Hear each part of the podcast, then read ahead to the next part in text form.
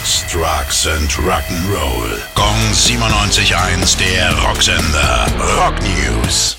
Billy Idol kommt nach Deutschland. Die Tourdaten für 2022 in Europa wurden jetzt bekannt gegeben. Neben Auftritten in Ungarn und Österreich wird es im Juni und Juli auch hierzulande Konzerte von ihm geben. Unter anderem in Berlin, Wiesbaden und München. Der erste von diversen Presales startet heute, der normale Ticketvorverkauf dann am Freitag um 10.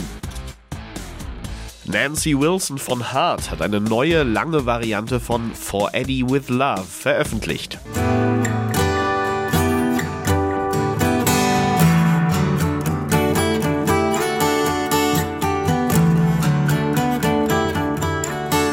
Das Stück ist Eddie Van Halen gewidmet. Morgen ist sein Todestag. Gong 97.1, der Rocksender. Rock News. Sex, Drugs and Rock'n'Roll.